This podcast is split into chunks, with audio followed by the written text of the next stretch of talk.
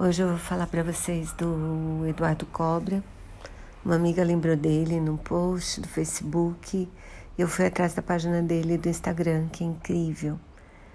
Ele é maravilhoso, ele é um grafiteiro que pinta há muitos anos. Fez um painel que eu amava em São Paulo, mas que foi destruído por pichadores. Fez painéis lindos por todo o mundo, assim. Tem um maravilhoso no Rio, perto do centro, que foi inaugurado na época da Olimpíada, que é incrível, assim, tem uns rostos maravilhosos. Fez o Neymar na Paulista, fez Anne Frank em Amsterdã, fez a cena que eu não sei onde que ele colocou. Então, super, super vale a pena visitar a página dele, que tem coisas, tem, tem fotos incríveis do trabalho dele, assim, que é maravilhoso.